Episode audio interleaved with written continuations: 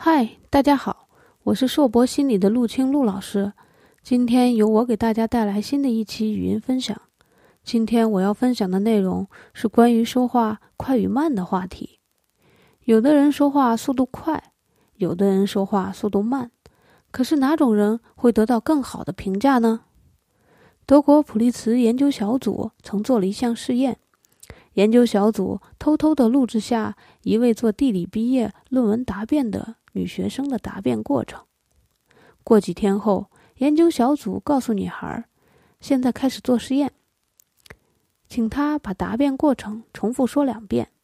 一次是让她比原来的速度慢一些，但是要说的非常清楚，时间是二十三分钟；另一次是让她比原来的速度稍微快一些，但是要说的非常流畅，时间是十六分钟。”录制完毕后，向来自不同大学的八十一个地理教师播放两种答辩版本，让他们做考评，分别打出从一分到五分的分数。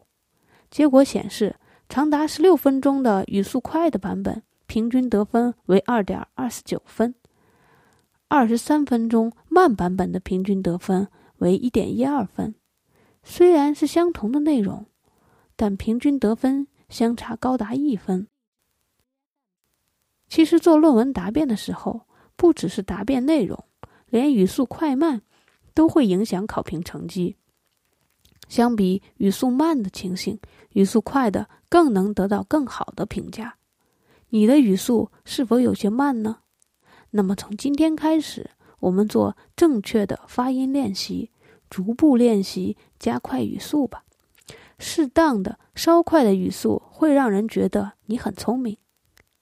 如果有意识的去改进，足以校正说话的慢速度。但是过快的语速又会显得你很散漫，而且也不能正确的传达讲话内容。所以一定要注意分寸哦。好了，今天的语音分享就这么多。我是陆青，下次再见喽。